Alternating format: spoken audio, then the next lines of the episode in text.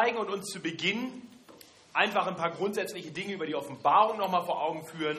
Ich gehe davon aus, dass die allermeisten das wissen. Wer am Sonntag da war, hat auch ein paar Dinge schon verstanden. Aber ich denke, es ist gut, ähm, so zu Beginn einer Predigtserie sich einfach nochmal klar zu machen, um was es eigentlich geht. Und weil ich am Sonntag ja schon drei Kapitel gepredigt habe, bin ich so auf die typischen Einleitungsfragen, die man vielleicht, wenn man nur drei Verse predigt, noch behandeln würde, nicht weiter eingegangen. Und das möchte ich heute Abend tun. Und Axel, wenn du mir die Folien gibst, oder vielleicht ist er schon da, dann nehmen wir die nämlich auch gleich mit dazu. Über allem steht für mich Kapitel 1, Vers 3. Selig ist, der da liest und die da hören die Worte der Weissagung und behalten, was darin geschrieben ist, denn die Zeit ist nahe. Ich muss ganz ehrlich sagen, dieser Vers hat ganz starken Anteil daran gehabt, dass ich gesagt habe, ja, ich werde die Offenbarung in einer Predigtserie behandeln. Denn ehrlich gesagt gehöre ich in die Kategorie derjenigen, die die Offenbarung meist eher etwas stiefmütterlich behandelt haben. Ich glaube, es gibt grundsätzlich so zwei Gruppen. Die einen sind die Offenbarungsfreaks, ja, die quasi äh, dir genau sagen können, du kannst die nachts um drei anrufen und sagen, was war nochmal das siebte Siegel oder der, die fünfte Posaune oder die dritte Zorneschale und die, bang, die wissen sofort. Ja? Und die können dir auch genau sagen, wann in der Kirchengeschichte das eingetreten ist oder eintreten wird. Ähm, also die haben dann meist auch ziemlich klare Meinungen dazu. Und dann gibt es so die anderen, die sagen, hm, Offenbarung, seltsam. Zum Glück haben wir noch 65 andere Bücher in der Bibel und bis wir die nicht auswendig können, gehen wir nicht zur Offenbarung. Ja? Also ich gehöre eher zu dieser zweiten Gruppe, wobei ich natürlich auch die Offenbarung schon ganz oft gelesen habe und mir auch viele Gedanken dazu gemacht habe. Aber ich weiß halt, wie umstritten das ist. Und äh, in gewisser Weise habe ich mir schon die Frage gestellt, Matthias, brauchst du eigentlich mal wieder einen Konflikt in der Gemeinde oder warum machst du das? Ja? Ähm, also ich brauche keinen Konflikt in der Gemeinde. Ich im Gegenteil wünsche mir Einheit und Liebe und gutes Miteinander. Und ich hoffe, dass wir das heute auch so hinkriegen. Das heißt, ich möchte gerade an die appellieren, die ganz starke Überzeugung haben, dass die Offenbarung nur so zu lesen ist und alles andere ist nicht bibeltreu. Entspannt euch heute ein bisschen, ertragt mich für eine Weile und dann geht nach Hause und dann wisst ihr es einfach besser und das ist okay. Ja. Ähm, vielleicht wisst ihr es ja besser, das kann gut sein, das will ich überhaupt nicht ausschließen. So, also, aber selig ist, wer sich grundsätzlich mit der Offenbarung beschäftigt und ich glaube, das sollte uns klar sein und das sollte uns alle auch einen, dass eigentlich die große Botschaft der Offenbarung völlig unbestritten ist. Die große Botschaft der Offenbarung ist doch letztendlich einfach die. Gott hat alles im Griff. Ja, es werden schwere Zeiten kommen, aber Gott hat alles im Griff und diese schweren Zeiten werden ein definitives Ende haben. Und dann wird Jesus herrschen für alle Ewigkeit und wir werden, wenn wir im Glauben zu ihm gehören, diese Zeit für alle Ewigkeit genießen, weit über das hinaus, was wir uns heute vorstellen können. Das heißt, die Offenbarung ist ein unheimlich frohes Buch, ein Buch, das Hoffnung gibt über alles Leiden hinaus, das uns Gewissheit gibt, dass Gott nicht nur die Vergangenheit gut geregelt hat und die Gegenwart im Griff hat, sondern auch die Zukunft und alles zu einem guten Ende bringen wird. Und wenn wir uns darauf einigen können, dann haben wir eigentlich das Wesentlichste verstanden. Darum geht es in der Offenbarung. Die Offenbarung will uns Mut, Zuversicht geben ähm, und, und sie will uns helfen, die Dinge der Zukunft einordnen zu können, sodass wir, wenn wir plötzlich hören, dass Terroranschläge irgendwo sind, nicht denken, dass Gott die Welt nicht mehr im Griff hat. Gott hat die Welt im Griff. Die Offenbarung macht das sehr deutlich. So, ein paar einleitende Dinge einfach zur Offenbarung.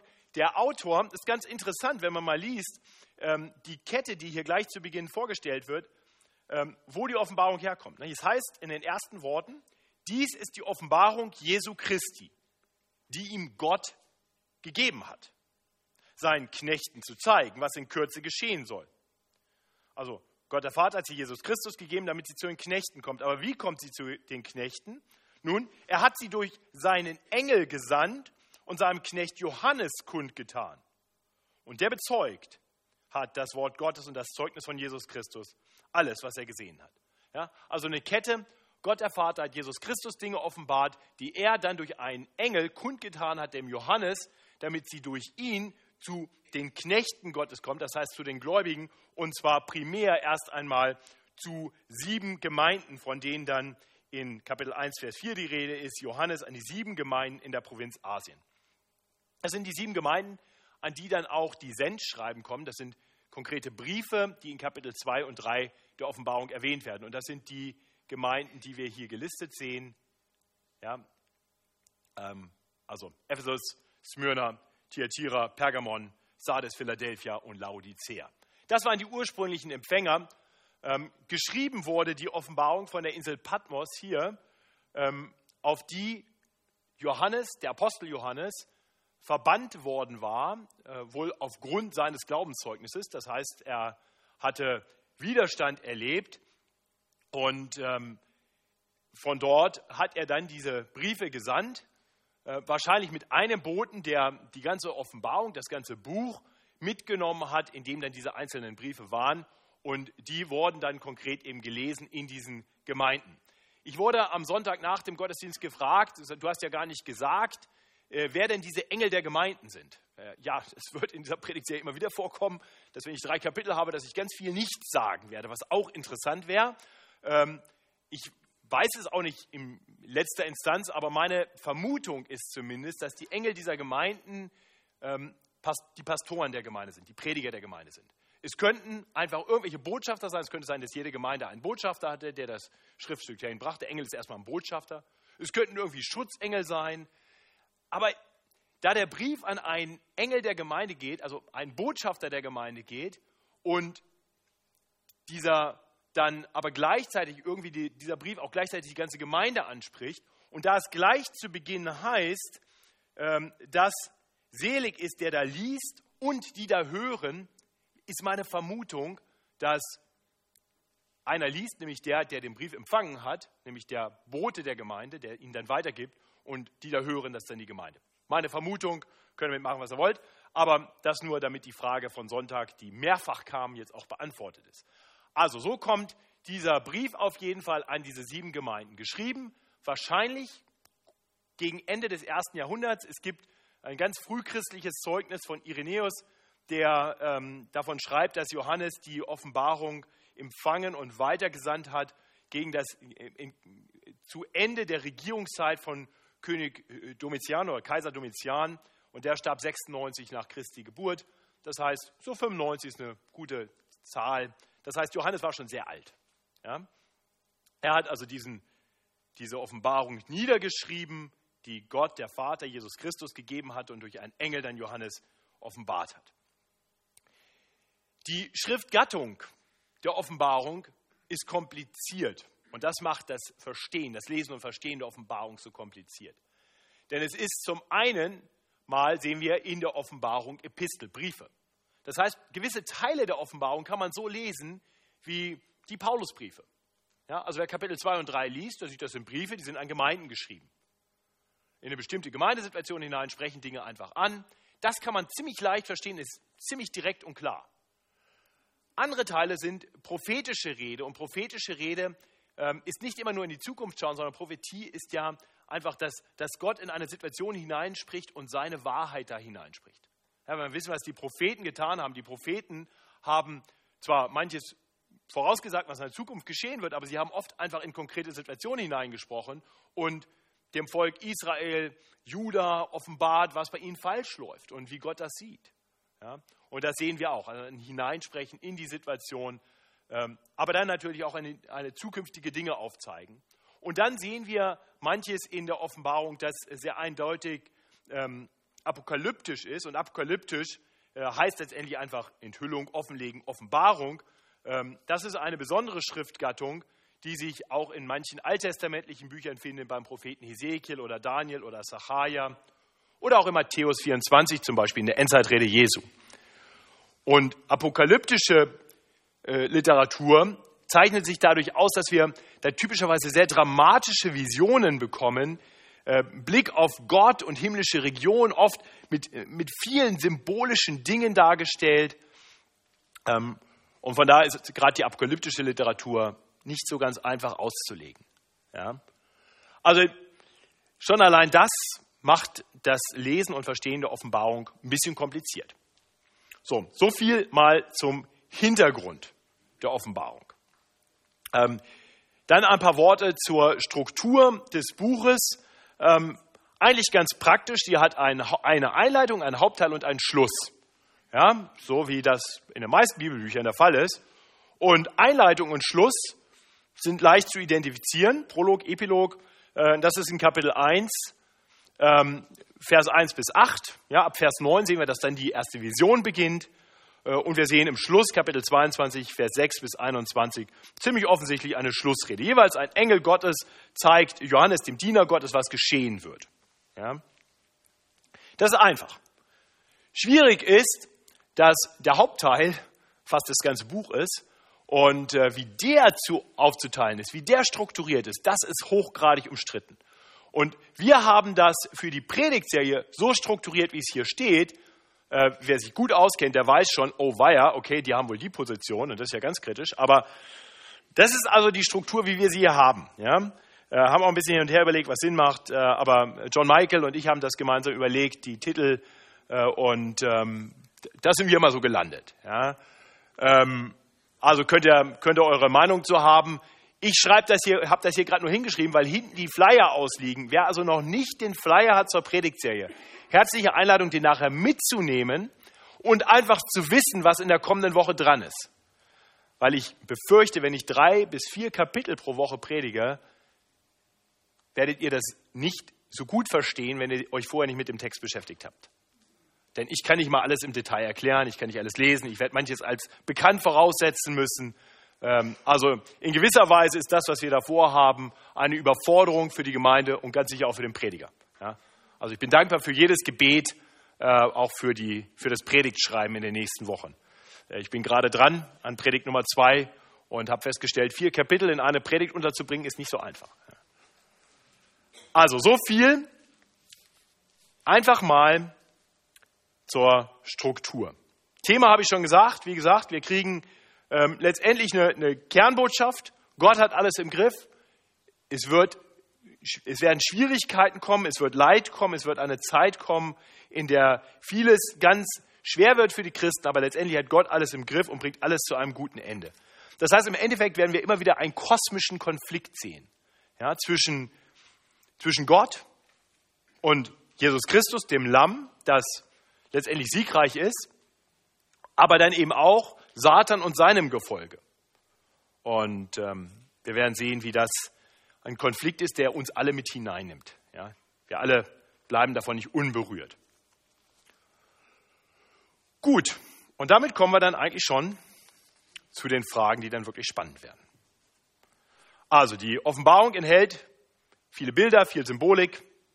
Und ich glaube, eins können wir vielleicht auch noch festhalten, wenn wir jetzt gleich einsteigen in die verschiedenen Positionen.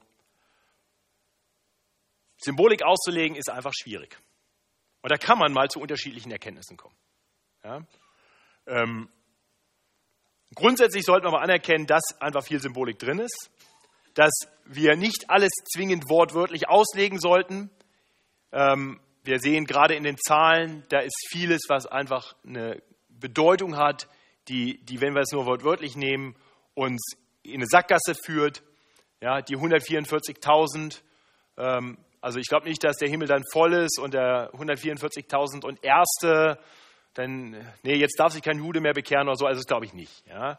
Äh, falls das irgendeiner unter uns glaubt, also da möchte ich für werben, das ist vielleicht eine Position, die man hinter sich lassen darf. Genauso wie manche Bilder, ähm, ich glaube, es nicht hilfreich ist, die Bilder dann einfach wortwörtlich so zu nehmen. Ich habe das am Sonntag schon gesagt, also zu denken, dass aus Jesus Mund jetzt ein Schwert kommt, ja, und in Kapitel 4 er dann auf einmal gar kein Mann mehr mit weißem Wollenhaaren und Schwertzunge und Goldfüßen ist, sondern auf einmal ein geschlachtetes Lamm wird mit sieben Hörnern. Da steckt ganz viel Symbolik drin. Da geht es jetzt nicht darum zu sagen, ah, so sieht er aus. Ja? Äh, ich hoffe, da können wir uns darauf einigen. Bei allem, was ansonsten dann vielleicht auch noch umstritten sein kann. Ähm, gut. Also zwei große Fragen, die wir jetzt heute noch betrachten wollen, und da werden wir länger mit beschäftigen, nämlich zum einen Auslegungsansätze also wie kann man die Offenbarung unterschiedlich überhaupt lesen? Das hat ganz viel auch damit zu tun, auf was sich die Prophetien beziehen, die wir finden, wann sie sich erfüllen oder erfüllt haben. Ähm, und da werden wir, wie gesagt, vier unterschiedliche Ansätze betrachten. Und das zweite sind dann die Endzeitmodelle. Äh, und da gibt es auch drei bis vier, die ähm, wirklich verbreitet sind. Äh, und bevor ich das jetzt vorstelle, möchte ich eine Sache mit uns tun. Ich möchte uns erinnern an etwas, das wir uns als Gemeinde gemeinsam vorgenommen haben. Wer kennt dieses Dokument? Okay, relativ viele Hände, aber nicht alle. Theologische Grundlagen der Freien Evangelischen Gemeinde München Mitte. Die Mitglieder ähm, sollten das alle bekommen haben, entweder damals, als wir es äh, publiziert haben, wenn sie bei einer Mitgliederversammlung dann dabei waren, oder später, wenn sie Mitglieder geworden sind im Mitgliedsprozess, geben wir das typischerweise zusammen mit der Satzung raus. Darin definieren wir ganz kurz und knapp so ein paar Dinge. Das ist kein Glaubensbekenntnis, was jeder unterschreiben muss, sondern es sind einfach so die Leitplanken für Leitung und Lehre in der Gemeinde. Das heißt, das, was, wo wir als Ältestenkreis mal gesagt haben, das ist so, das ist unser Konsens und daran wollen wir uns orientieren. Ein paar Dinge, die uns wichtig sind. Wir haben, als wir das Dokument verfasst haben, übrigens eine Grundlage gehabt. Das war das Glaubensbekenntnis der freien evangelischen Gemeinden aus den USA, der, Evangelical Free Church of America. Also es war nicht irgendwie, dass wir jetzt hier unser eigenes Ding gemacht haben, sondern wir haben uns orientiert an unserem Schwesterbund. Ähm, und ähm, damals noch Jörg Zagrei hat das äh, übersetzt. Und dann haben wir festgestellt, dass die, nachdem alles sehr offen und, äh, denke ich, noch relativ weit gefasst ist, in der Endzeit eine ganz spezifische Position vertreten haben. Das war der einzige Punkt, den wir damals rausgestrichen haben. Gesagt haben, ja, das halten wir nicht für hilfreich. Ja, da haben wir gar nicht drüber diskutiert, wie wir das sehen und ob wir da abweichende Meinung zu haben. Wir haben einfach grundsätzlich gesagt, uns in der Endzeit festzulegen, erscheint uns nicht weise. Dazu ist die Gemeinde viel zu bunt. Äh, und alles andere wird so relativ breit gehalten und hier werden wir auf einmal ganz eng, passt nicht. Haben wir rausgestrichen. Das heißt, was über die Zukunft hier drin steht, kann hoffentlich jeder unterschreiben, egal was für eine Position er vertritt. Aber dann haben wir etwas gemacht, was viel wichtiger noch ist. Wir haben nämlich etwas geschrieben über den Umgang mit unterschiedlichen theologischen Überzeugungen. Und vielleicht ist es heute ein guter Abend, uns daran zu erinnern. Die in den theologischen Grundlagen, also davor benannten Positionen, bilden die Leitplanken für Leitung und Lehre in der FEG München Mitte. Darüber hinaus gibt es theologische Themen, zu denen es in unserer Gemeinde teilweise unterschiedliche Überzeugungen gibt.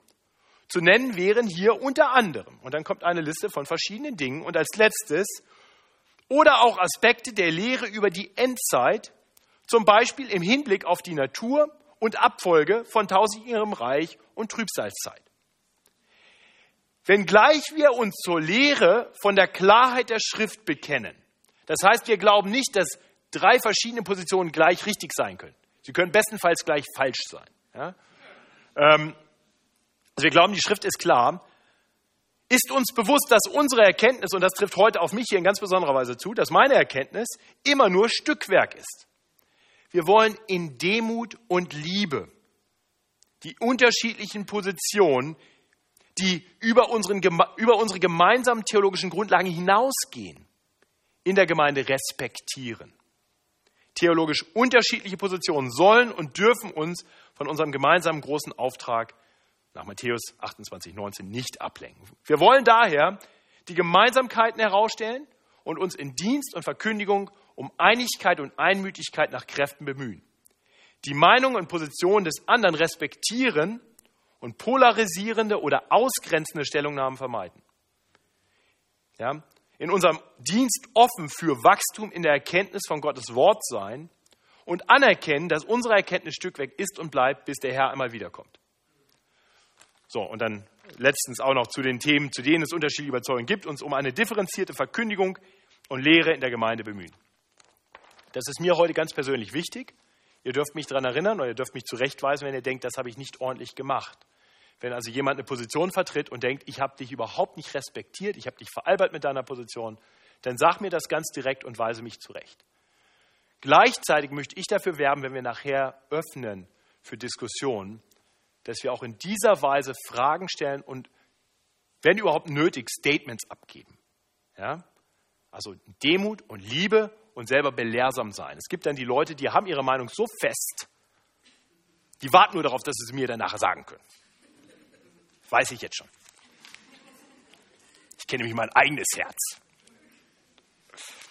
Okay, auf geht's. Auslegungsansätze.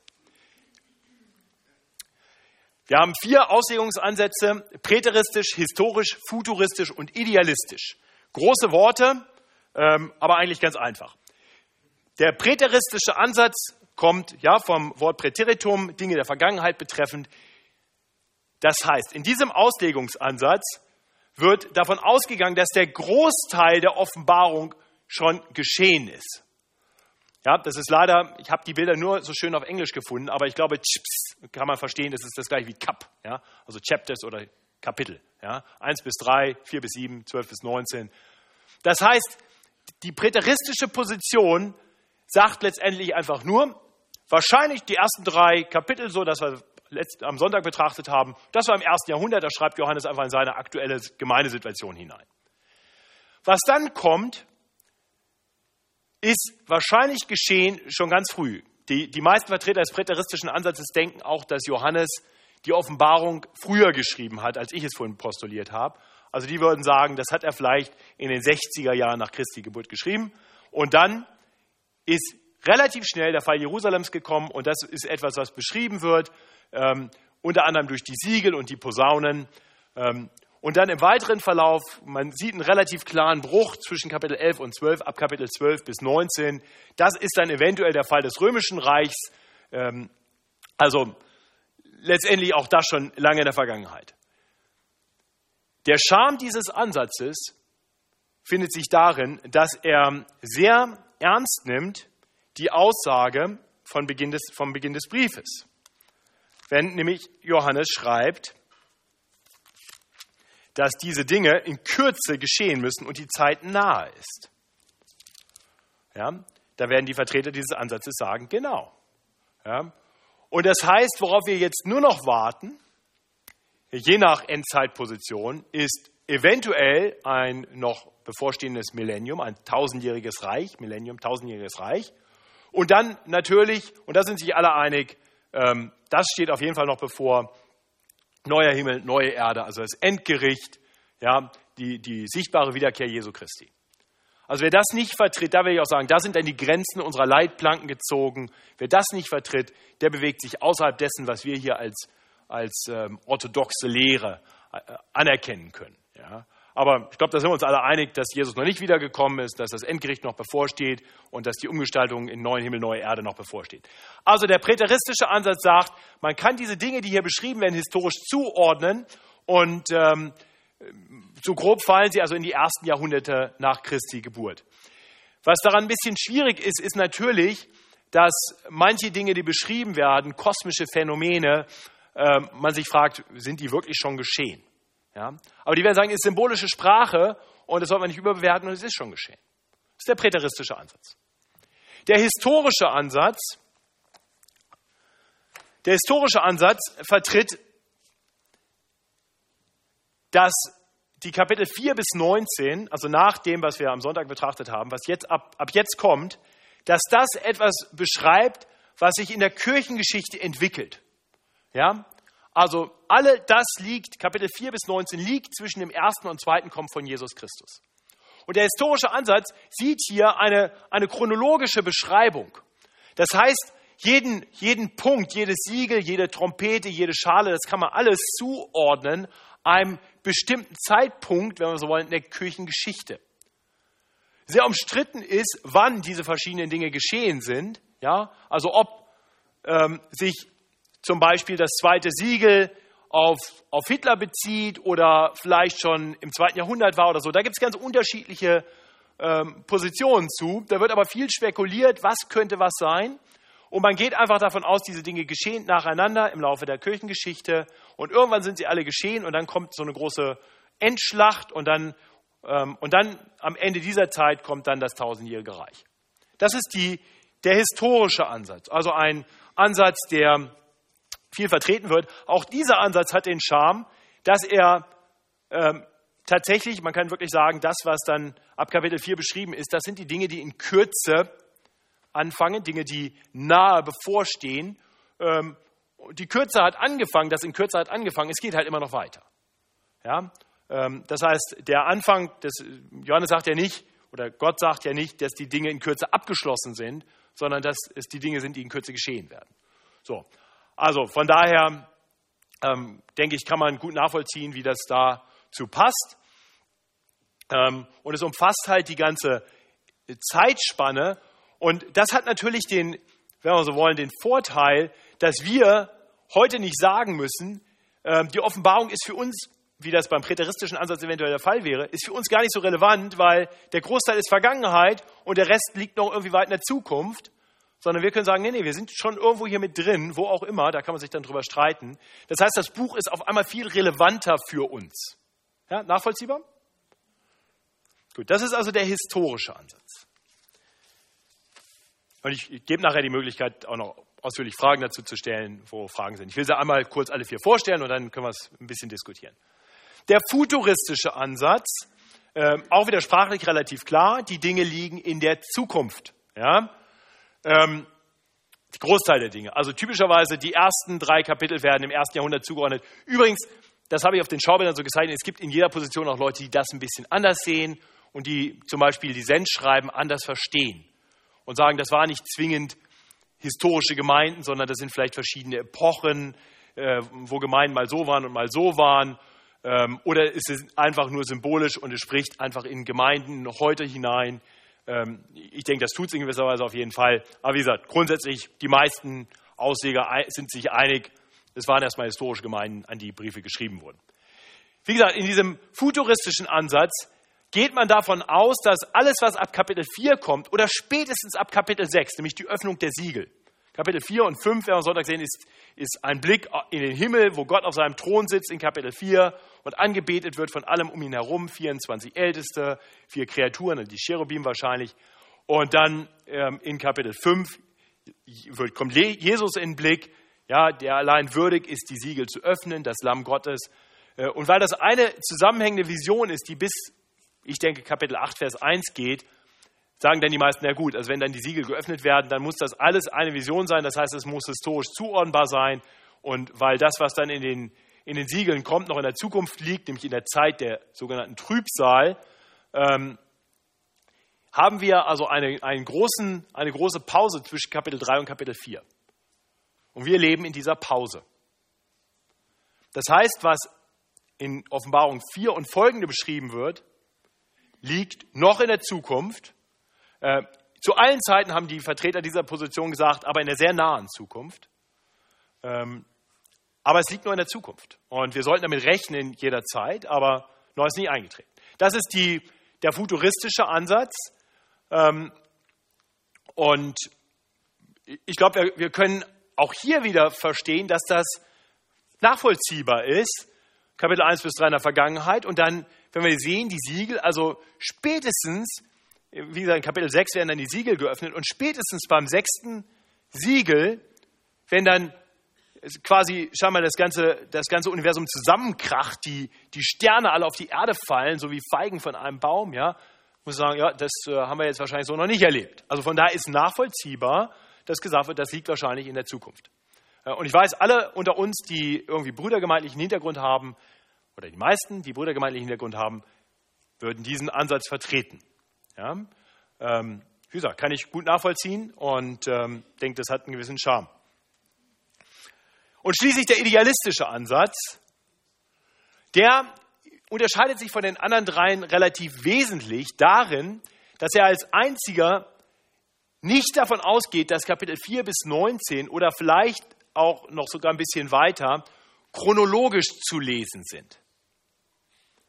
Im idealistischen Ansatz wird im Gegenteil davon ausgegangen, dass was beschrieben wird in, in den verschiedenen Visionen eigentlich immer relativ das Gleiche ist aus verschiedenen Blickwinkeln.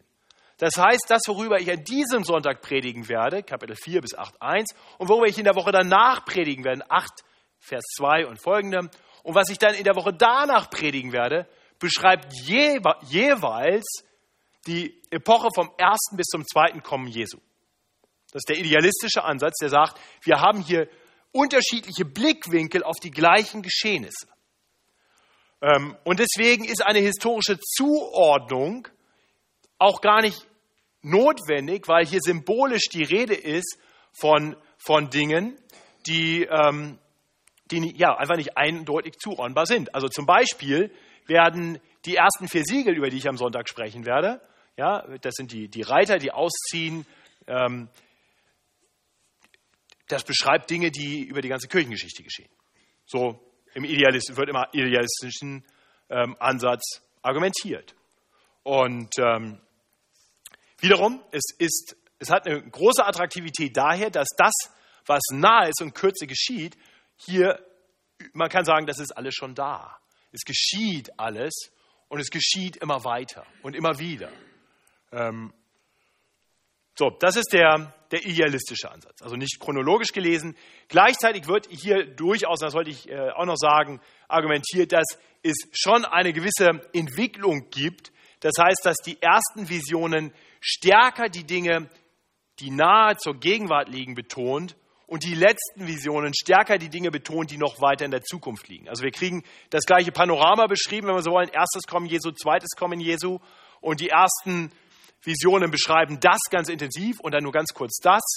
Äh, und die letzten Visionen beschreiben das nur ganz kurz und ganz stark das. Ja? Nachvollziehbar? So, das sind die vier Ansätze. Jetzt erst einmal die Frage,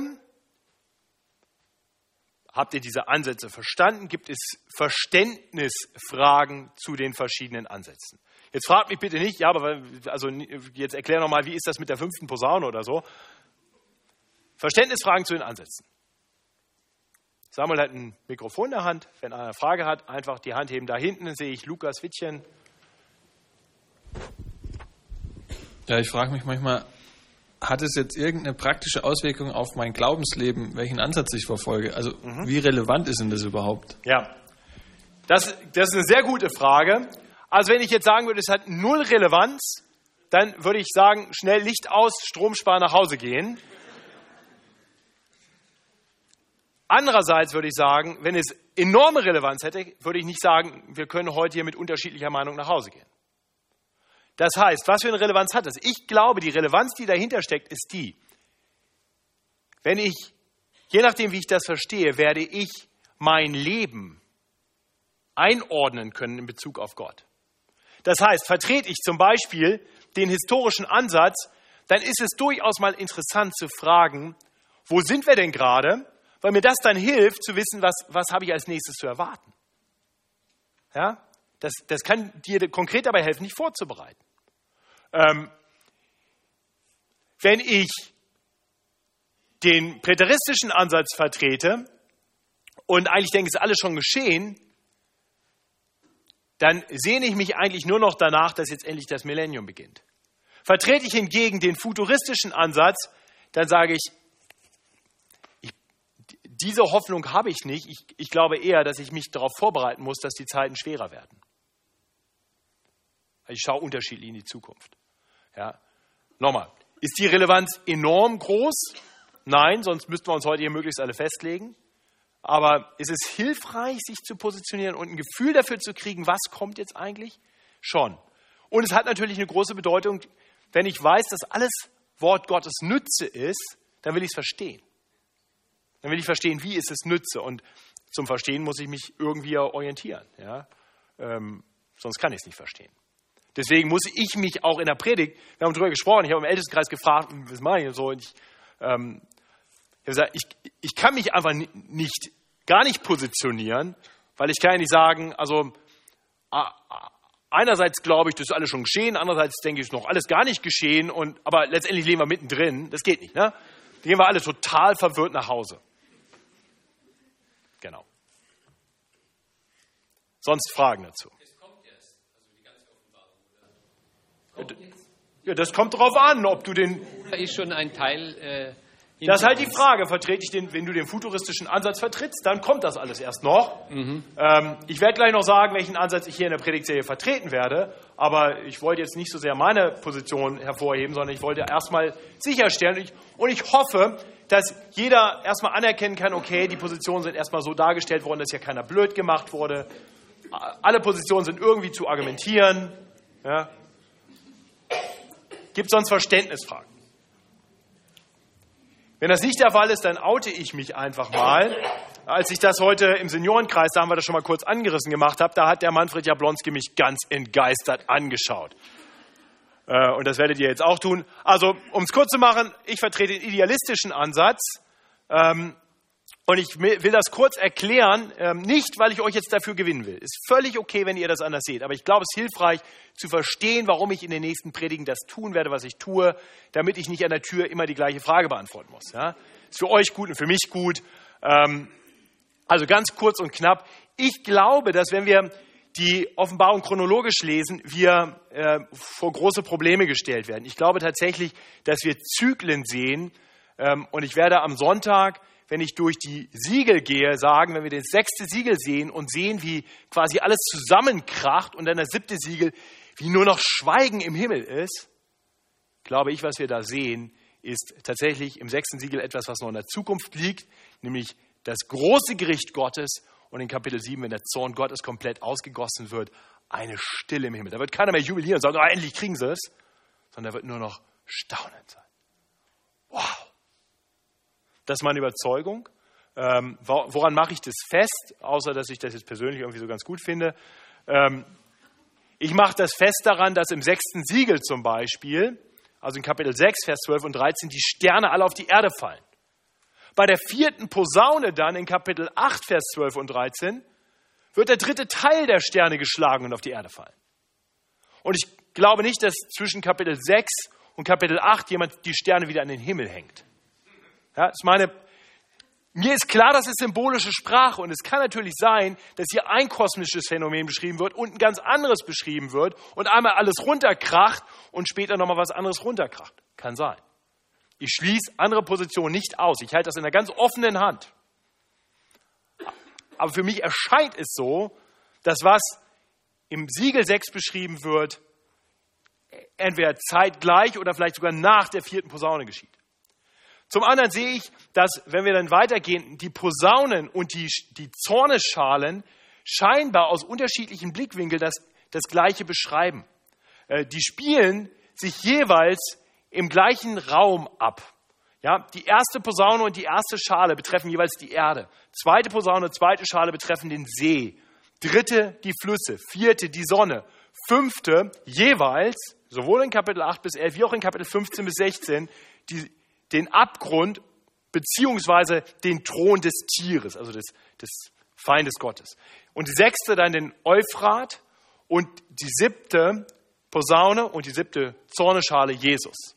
Ich glaube, hier kommt jeweils wieder alles zu einem Ende. Wir sehen genauso die äh, bestimmte Dinge, die beschrieben werden, wie die dreieinhalb Jahre in Kapitel 11 und in Kapitel 12.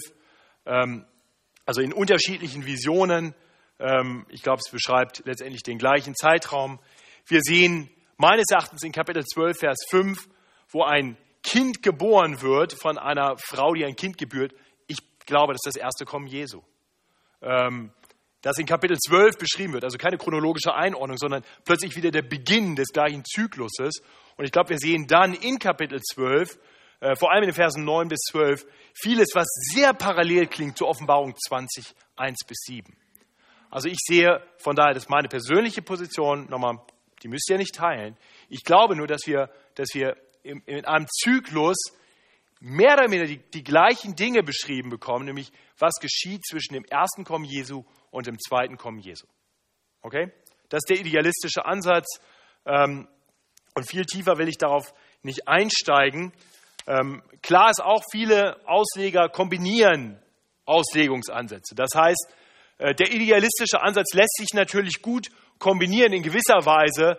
Äh, also manches ist ja ganz ähnlich zum historischen Ansatz. Ja? Ähm, und die Frage ist dann nur, okay, ist es chronologisch oder nicht chronologisch? Der, der Entschuldigung, der idealistische Ansatz lässt sich gut kombinieren ähm, mit, mit einem präteristischen Ansatz, ähm, wo man sagen kann, ja, obwohl, ne, das wird schon schwieriger. Aber man, man, könnte zumindest sagen, man könnte zumindest sagen, dass bestimmte Dinge die in den verschiedenen Zyklen erwähnt werden, eben schon geschehen sind und dass sie sich historisch zuordnen lassen. Während ich persönlich zum Beispiel sagen würde, ich täte mich schwer damit, die Dinge klar zuzuordnen. Wie gesagt, ich glaube Das werde ich am Sonntag nur kurz andeuten. Äh, wenn die vier Reiter kommen, am Anfang von Kapitel 6, die ersten vier Siegel, ich glaube nicht, dass die nacheinander kommen. Ich glaube im Übrigen auch, dass man ein Buch nicht so lesen kann, dass man ein Siegel abmacht und ein bisschen Buch liest und Siegel abmacht, noch ein bisschen Buch liest. Ich glaube, man muss alle Siegel abmachen, um ein Buch zu öffnen. Ja? Und ich glaube, die ersten vier Siegel beschreiben vier parallel laufende Phänomene, die über die ganzen Kirchengeschichte hinweggehen, nämlich Kriege und Hungersnöte und Tod. Ja, und das erste Siegel, das ist dann spannend, ist das Christus oder ist das der Antichrist? Können wir am Sonntag dann noch darüber diskutieren. Ich bin mir selber noch nicht so ganz sicher. Aber ich glaube zumindest, dass es auch beides gibt. Also Christus, sein Wort breitet sich aus über die ganze Zeit. Und ich glaube, die, der Antichrist ist in der ganzen Zeit auch aktiv und versucht, falsche Lehre zu streuen. So, viel mehr weiß ich dazu auch nicht. Wie gesagt, meine Erkenntnis ist hier sehr offensichtlich, äh, auch für mich sehr offensichtlich Stückwerk. Und ähm, genau, vielleicht habt ihr da mehr Erkenntnis. Ich versuche es so gut ich kann darzustellen. Macht es Sinn? Nachvollziehbar? Ich meine nicht, ob ihr das jetzt alle auch so seht. Das ist mir jetzt nicht so wichtig. Ja, Carola. Ja.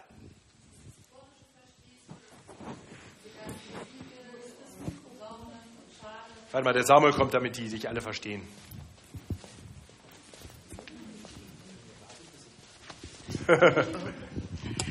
Also beim historischen Ansatz verstehe ich das so, dass die das alles hintereinander sehen. Also ja. im Prinzip erst kommen die Siegel, dann die, genau. weiß nicht genau, Posaunenschalen. Posaunen, genau. Genau. Und bei dem idealistischen habe ich jetzt erst gedacht, okay, das klingt so ein bisschen so, als ob du halt alle Siegel, alle Posaunen, alle Schalen quasi parallel siehst. Erstes Siegel, zweites Siegel, drittes, viertes, fünftes, sechstes, siebtes und die Schalen und so weiter. Aber siehst du das dann innerhalb trotzdem nicht chronologisch?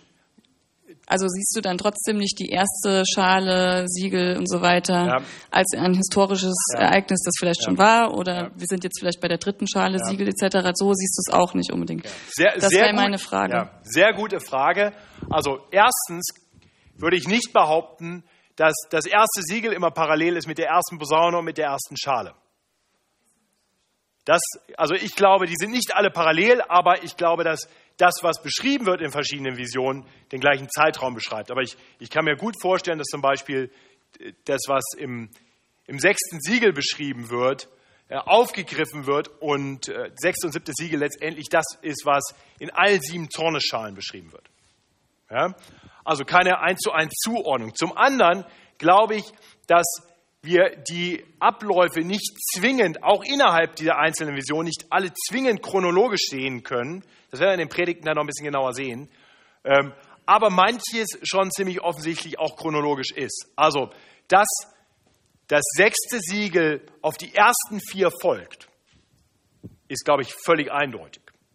Dass die ersten vier Siegel meines Erachtens parallel laufen, ähm, und das fünfte in gewisser Weise auch noch, das ist ein bisschen was anderes, das sind nämlich die Märtyrer, die sagen, wie lange müssen wir noch warten, bis endlich das Endgericht kommt. Ähm, ich glaube, dass, dass der, der Ruf der Märtyrer auch nicht einmal in der Kirchengeschichte geschehen ist, sondern dass das ein, ein, ist ein symbolisches Bild, das Blut schreit. Ja?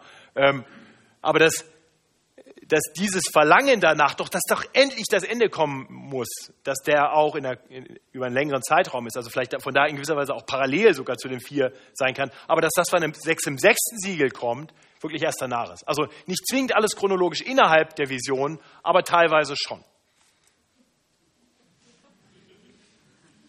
Ganz schön kompliziert, ne? Aber eins möchte ich sagen, ich glaube, wenn wir anfangen, die Offenbarung so zu lesen, macht das manche Dinge auch wirklich einfach. Weil wir dann nicht die Schwierigkeit haben, dass wir eben die Sterne wieder in den Himmel hängen müssen und, und sagen, wie kann das eigentlich sein? Ich, ich kann euch sagen, ich, ich habe diesen Ansatz nicht immer vertreten und ich habe wirklich gerungen und gedacht, ich will ja bibeltreu sein und ich muss es irgendwie hinkriegen, dass das, dass das chronologisch alles passt. Ja, und habe dann natürlich, es gibt ja Kommentare, die helfen einem auch, da Antworten zu finden. Aber ich habe schon gemerkt, irgendwie, ja, für mich wurde es dann später, als ich diesen Ansatz zum ersten Mal erfahren habe, dachte ich, okay, ja, okay, kann ich, kann ich gut folgen. Nochmal, kann man auch anders sehen. Dann sehe ich Sigrid, ist das, glaube ich, ähm, wenn ich das richtig sehe mit der Hand, und da vorne ist das Kilian, oder? Also Sigrid zuerst und dann Kilian. äh, wir sind durch Bilder geprägt vom Fernseher und so weiter und so fort. Ähm, gibt es da nicht eine äh, Tabelle oder sonst noch was mhm. äh, von diesen unterschiedlichen Sachen, weil äh, Fakten. Fakten als solches ist ja schön und gut, aber äh, wenn man die vier Dinge in Bilder mhm dann, dann hättest du nicht so viele äh, Fragen zu beantworten. ja, Sigrid, wenn du mir die finden könntest, wäre ich dir zu großem Dank verpflichtet. Ich habe tatsächlich im Internet gesucht, wo finde ich Darstellungen. Das Problem ist tatsächlich, dass in den meisten, in, der Mei in dem meisten, was ich in der Literatur gefunden habe, eine Position so klar vertreten wird, dass ich keine faire Darstellung der anderen Positionen gefunden habe. Äh, also in den allermeisten Darstellungen wird die eine Position, die dann natürlich die richtige ist, ähm, sehr gut beschrieben und die anderen werden so beschrieben, dass du sagst, ja, die können ja nicht richtig sein. Ja, genau. Und das ist, das ist die Problematik. Das heißt, die, diese Bilder habe ich genommen aus der ESV Study Bible, ähm, die fand ich sehr fair, einfach mal die Modelle gegenüber dargestellt hat ähm, eine, eine, sehr gute, auch denn, wenn wir zu den Endzeitmodellen kommen, in deutscher Sprache hier im Haus, glaube ich, erhältlich, eine sehr gute Darstellung sowohl der Endzeitmodelle wie auch der Auslegungsvarianten findet sich bei Wayne Grudem in seiner biblischen Dogmatik. Ein Buch, das ich jedem Christen empfehlen würde, kostet zwar 50 Euro, aber dafür kriegt man auch 2000 Seiten, glaube ich. Und, ähm, und der Vorteil, was mich, äh, kurzer Werbeblock für Wayne Grudems biblische Dogmatik, was mich an diesem Buch fasziniert, ist, dass man einzelne Kapitel rausnehmen kann und sie völlig isoliert lesen kann. Das heißt, es ist nicht so geschrieben, dass ich, also ich kann einfach Endzeitmodelle mir anschauen, das Kapitel ist super geschrieben, klar beschrieben. Und was mich am meisten beeindruckt hat bei Wayne Grudem, er vertritt ein Endzeitmodell, das ich nicht vertrete. Und ich fand, er hat es so fair dargestellt, dass ich seine Argumente alle unterstreichen konnte. Also das, das ist mal ein Mann, der unterschiedliche Positionen jeweils so fair darstellt und biblisch so gut begründet, dass ich sage, also das kann ich wirklich empfehlen. Ähm, also das Buch gibt es bestimmt bei Sepp am Büchertisch. So, aber da war noch eine Frage, Kilian von ich Libra, unser Gast aus Gießen, Theologiestudent. Jetzt wird es gefährlich. ja, ich habe eine Frage, wie sich eventuell der dritte und der vierte Ansatz verbinden lassen könnten. Würdest du sagen, dass verschiedene Dinge schon passiert sind ähm, oder dass es sein kann, dass es quasi nach einer, also dass es alles dasselbe beschreibt, also idealistisch ist, ja. aber alles noch in der ähm, Zukunft liegt? Was würdest du dazu sagen? Ähm, ja, könnte man wahrscheinlich machen. Ähm, ja. Man, man, könnte sicherlich auch versuchen, die, ähm, die jeweiligen Dinge so auseinanderzunehmen, dass man eben quasi ein, ein Hauptaspekt Trübsal irgendwie noch nachlagert. Äh, es gibt tatsächlich auch Ausleger, die vermischen das. Also vermischen verschiedene Ansätze. Ähm, was natürlich dann das Lesen noch verrückter macht. Ja. Was aber deswegen nicht zwingend falsch sein muss. Ich sage nur, es, es gibt tatsächlich also die Frage ist durchaus legitim. Es gibt tatsächlich Ansätze, wo man Dinge vermischt miteinander. Ja. Wo ich dann aber sage, sag mal, also wenn du nicht mal, wenn du nicht mal irgendwie eine klare Entscheidung getroffen hast, wie du die Offenbarung überhaupt lesen willst, warum soll ich dir jetzt hier folgen? Also ich meine, das ist dann, das wirkt dann extrem beliebig auf mich. Ja. Äh, ich habe solche Kommentare gelesen und habe gesagt, das ist äh, für mich immer sehr schwierig, dem dann zu folgen. Aber geht. Jo. Sonst noch Fragen? Manfred Jablonski hat, hat den ganzen Nachmittag jetzt nachgedacht und jetzt kommt. Ah. Ich gehe, ich gehe jetzt um ein paar Jahrhunderte zurück und ja. zwar zu Luthers Zeiten. Aha. In dieser Form stelle ich mir vor, dass Luther das nicht so äh, thematisiert hat, wie hier diese Ansätze sind, aber aus seinen Schriften möglicherweise kann man ja entnehmen, welche er da sozusagen von seiner Seite aus begründet hat. Ja. Ähm, Ganz sicher bin ich mir nicht. Luther war entweder Idealist oder Historizist, weil Luther auf jeden Fall weder vertreten hätte den futuristischen Ansatz, weil er davon überzeugt war, dass was hier beschrieben wird, der Papst schon mitten dabei war. Ja? Also er hätte diesen Ansatz nicht vertreten ähm, und deswegen auch den präteristischen Ansatz nicht, weil der Papst eben da auch noch voll dabei war. Also, ja, also das war Luther. Das heißt, ich nehme an, Luther war eher historischer Ansatz, aber vielleicht war idealistischer Ansatz. Genau weiß ich nicht, wenn es irgendeiner hier genau weiß.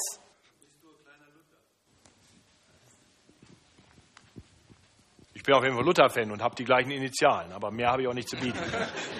Also ich weiß es natürlich nicht, aber was ich gelesen habe, war, dass Luther allgemein die Offenbarung als nicht so wichtig angesehen hat. Also in seiner ersten Herausgabe äh, hat er das mit ziemlich negativen Kommentaren versehen, so nach dem Motto, das braucht er eigentlich gar nicht so genau lesen. Ja. Also das ist mein Kenntnisstand und deswegen ja, ja. glaube ich, hat er sich da auch nicht so festgelegt. Ja, also Luther hat natürlich vor allem immer das interessiert, was ans Evangelium kam. Ja. Ich glaube, er hat es später schon, weil er, weil er sich eben mit dem Papst auseinandergesetzt hat und mit der katholischen Kirche. Das war aber dann später in seiner Zeit, äh, eben nachdem die Reformation richtig im Gange war und es richtig hoch herging. Aber das kann schon gut sein, dass er da gar nicht so viel zu gesagt hat. Genau. Hier noch, Ute. Meines Wissens hatte Luther, hat Luther mit dem tausendjährigen Reich, das hat er irgendwie völlig ignoriert. Genau. Und das, mit das anderen Dingen hatte er auch so, mit den Prophetien, da wollte er sich einfach auch erst einmal zurückhalten. Ja. Und ähm, ich kann eigentlich nur sagen, ich bin bestimmt auch ein Luther-Fan. Ich bin an seinem Tauftag geboren. also von daher, äh, aber Luther war auch nur ein Mensch und ja, ja. er hatte auch Fehler und er hat manche Einsichten auch gewonnen, nachdem er vorher andere hatte. Ja, und ich Jakobus. denke, da kann er durchaus auch ein Beispiel für uns sein. Amen, Schwester Ute. Genau, äh, sehe ich auch so. Und äh, also mit dem tausendjährigen Reich, da spreche ich dann wieder für einen idealistischen Ansatz, aber wer weiß, ja. Lass mal Luther mal Luther sein, der ist ja noch schon länger tot. Ähm. Rein technische Zwischenfrage, was heißt denn Harlot? Äh, Harlot ist eine Hure. Ja, um die, es gibt also eine Hure in der Offenbarung. Ähm, an dem Tag werden wir hier Einlasskontrollen machen. Ja. Nimmst du, weil ich weiter bedeuten. Ich wollte noch äh, nur äh, äh, sagen, dass es ziemlich interessant ist, dass ja im Laufe der Kirchengeschichte jeder ja irgendwie versucht hat, den Antichristen abzubilden. Entweder es war Nero oder es war ihm der Papst oder es war Hitler oder es war Obama. Und ähm, das wird natürlich ein bisschen auch äh, sozusagen zum idealistischen Ansatz passen, weil der sozusagen immer relevant ist. Ja. ja. Genau. Sozusagen haben alle recht. Ja, ja, genau. es macht die Sache auf jeden Fall einfacher als beim Historischen, wo man sich dann festlegen muss. Ne? Und dann darf man keinen zukünftigen mehr nehmen oder man muss sein Modell verwerfen. Okay, soweit. Ich sehe jetzt keine Wortmeldung mehr. Dann gehen wir jetzt in den nächsten kontroversen Punkt. Ach doch, Entschuldigung, da ist noch einer. Alex Schinell, sorry. Ich hätte noch kurz eine Frage. Und zwar ist mir ein Vers in, oder eine, eine Konversation äh, von Jesus in den Kopf gekommen, wo sie fragen, ja, wann wird denn das sein? Und Jesus sagt, ah, es ist nicht eure Sache, Zeiten und Zeitpunkte zu wissen. Genau. Könnte das auch für uns und für die Offenbarung vielleicht relevant sein? Definitiv. Das heißt, wir können nicht ausrechnen, ähm, wann wir jetzt durch sind damit und wann Jesus wiederkommt. Ja, das wissen wir nicht. So, jetzt wollen alle noch was dazu sagen. Also ich hoffe, jetzt will keiner sagen, ich weiß es aber. Ich kann noch dazu sagen, eben was äh, Gott auch zu Daniel gesagt hat, wenn die Zeit reif ist, werden die, die zu ihm gehören, verstehen. Genau. Aber jetzt sollen wir es hören oder lesen ja. und behalten. Genau. Amen. Das werde ich gleich auch aufgreifen, bevor wir zu den Endzeitmodellen kommen. Aber hier gibt es noch eine Wortmeldung. Sepp Renz wird uns jetzt nochmal die Welt erklären. Und ein weiterer Bibelvers sagt auch, seid bereit, ihr wisst weder den Tag noch die Stunde. Was sollen wir dann darum streiten? Genau. Naja, kommen wir jetzt nicht nochmal alle wieder neu melden. Jetzt machen wir mal. Ja, ja, die wollen wir auch erkennen, die Zeichen der Zeit. Genau. Und deswegen wollen wir wachsam sein. Und also nicht, dass ich jetzt geringschätzig mich über einen Bibelvers äußern wollte, den nehme ich sehr ernst. Ähm, also, kommen wir zu den kommen wir zu den Endzeitmodellen. Und genau da möchte ich eben auch sagen, die Gefahr ist, schon bei den Auslegungsmodellen, aber noch mehr bei den Endzeitmodellen, dass wir uns jetzt ein Modell nehmen und das in eine ganz geschlossene Hand nehmen. Ich möchte uns kurz daran erinnern, dass die Juden, als Jesus kam, ein Problem hatten. Die hatten nämlich ihr Modell, wie es denn sein wird, wenn der Messias kommt basierend auf den Propheten. Die haben ihr Modell fest gehabt und fest abgeschlossen und Jesus hat nicht reingepasst. Und deswegen konnte und durfte er nicht der Messias sein. Und sie haben ihn nicht erkannt. Und ich denke, unser Auftrag ist, wachsam zu sein, vorbereitet zu sein. Es ist etwas Seligmachendes zu hören und zu behalten, aber nicht es einzuschließen in ein Modell, das jetzt so festgefügt ist, dass wir keinen Raum mehr dafür haben, dass Gott es vielleicht ein bisschen anders machen könnte, als es gerade unser Modell ist. Und dafür möchte ich sehr werben. Äh, also ich, ich werde nachher sagen, ich, ich werde mich ganz seicht für ein Modell outen, weil ich einfach will, dass ihr wisst, wo wir dann hingehen mit der Predigtserie und nicht alle warten und am vierten Advent dann zusammenzucken oder so. Ähm, aber ich halte das wirklich in einer ganz offenen Hand. Ähm, ich bin gerne bereit, das Modell fallen zu lassen. Und ich habe übrigens gute Gründe, es fallen zu lassen. So wie ich eben beschrieben habe, ich kann auch in diesen vier Ansätzen jeweils erkennen, dass da eine gewisse biblische Logik drin steckt. Und äh, meine Welt würde nicht zusammenbrechen, wenn Jesus morgen wiederkommt. Mir sagt der Matthias, mit deinem idealistischen Ansatz lagst du ja völlig daneben. Okay, Jesus, du bist Herr, dein Modell, machen wir so, wie du willst. Ja?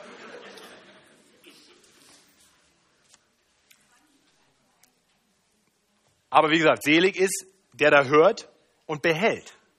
Und ich glaube, dann können wir die Zeichen der Zeit erkennen. Wenn es dann geschieht und wir haben das, wir haben das hier drin, dann können wir sagen, ah, so war das gemeint. Jetzt verstehe ich. So, Endzeitmodelle. Ich gebe uns erst eine kurze Übersicht. Vier Endzeitmodelle. Ja, ich habe das lang gestreckt. Ich weiß, es sieht ein bisschen komisch aus jetzt, aber unsere Folien sind hier im Quer, in diesem weiten Format. Ähm, also es gibt vier Modelle grundsätzlich, einen klassischen Prämillennialismus oder auch den historischen Prämillennialismus. Dann gibt es den dispensationalistischen Prämillennialismus oder auch genannt den prätribulationistischen Prämillennialismus. Die Worte werden am Ende abgefragt, also ich hoffe, ihr merkt sie euch gut. Ja, prätribulationalistischer Prämelanianismus. Prä ist immer vor, also vor Tribulation, vor Trübsal, vor Millennium. Ja, es bezieht sich immer auf das Wiederkommen von Jesus. Also, die eine Variante sagt, vor dem Millennium kommt Jesus wieder, dann kommt Millennium. Zweiter Ansatz sagt, Jesus kommt nicht nur vor dem Millennium wieder, sondern er kommt sogar schon einmal vor der großen Trübsal wieder und dann sichtbar vor dem Millennium. Das ist der dispensationalistische oder der prätribulationalistische Prämillennialismus. Dann gibt es den Postmillennialismus, der sagt uns, Jesus kommt post nach dem Millennium wieder. Ähm, ist offensichtlich ein ganz anderes Verständnis davon, was das Millennium ist. Und dann gibt es den A-Millennianismus, kein zukünftiges Millennium. Das heißt, das Millennium, das tausendjährige Reich, symbolisch gesehen, ist jetzt. Und Jesus kommt wieder und dann ist vorbei. Ja, dann kommt die Ewigkeit. Das sind die vier Ansätze. Ähm, und das ist einfach eine, eine, Darstellung, die ich auch im Internet gefunden habe. Ähm, ich weiß nicht, ob die besser ist, Sigrid, aber ich habe mich bemüht, was zu finden. Ja, viel, viel mehr habe ich nie gefunden. Ähm, und dann habe ich aus Wayne Grudem per Raubkopie, ja, aber nicht weiter sagen, ähm, diese Bilder genommen, ähm, damit wir einfach mal ein kleines Schaubild jeweils haben. So, also wiederum, ich möchte einfach diese vier Sichtweisen vorstellen und äh, uns helfen, also sie so gut wie möglich zu verstehen. Also, Prämillennialismus, Jesus Christus kommt vor dem Millennium, vor dem tausendjährigen Reich wieder.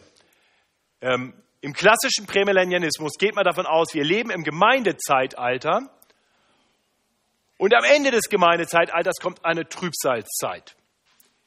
Die spannende Frage ist, und da kann man jetzt sehen, das kann man mit unterschiedlichen Auslegungsmodellen variieren.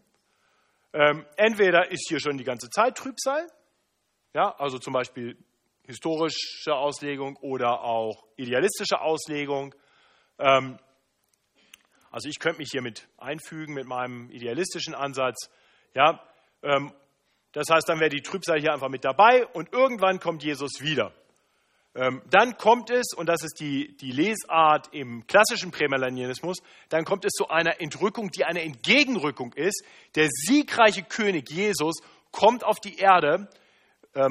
Die, die Gläubigen, sein Volk, kommt ihm quasi aus den Toren der Stadt entgegen, so wie der König, wenn er siegreich von der Schlacht kam, begrüßt wurde historisch. Das war in Israel so. Man zog durch die Stadttore aus dem König entgegen und kam mit ihm zurück in die Stadt und feierte ein großes Fest. So wird das hier verstanden. Das heißt, die Gläubigen werden Jesus entgegengerückt und kommen mit ihm auf die Erde und sind für tausend Jahre hier. Also es ist ein unmittelbarer Prozess.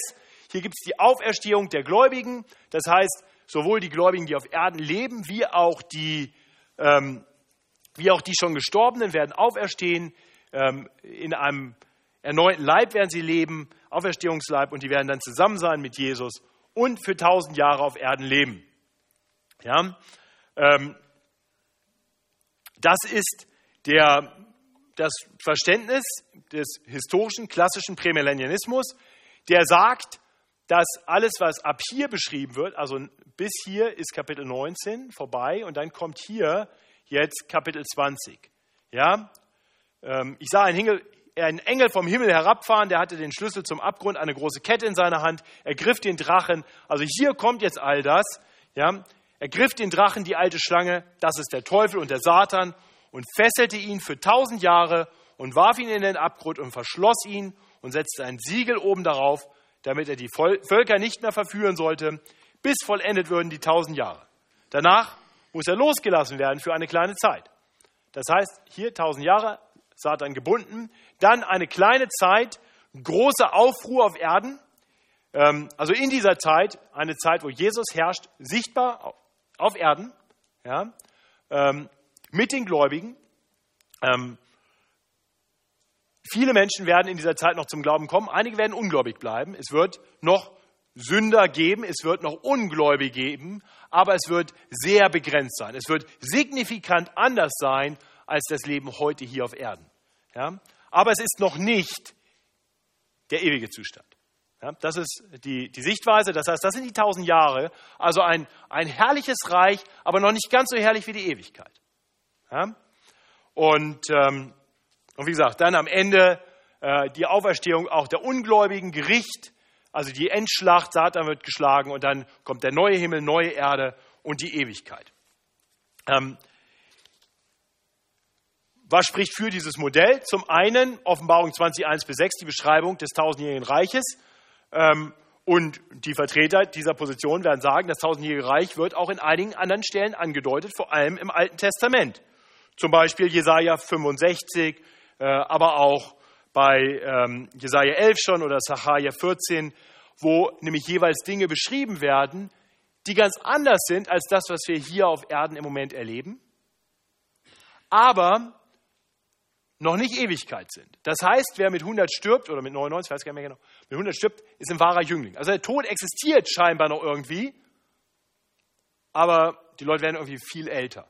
Ja? Äh, es, es gibt eine neue einen Frieden, den es in der Form noch nicht gegeben hat.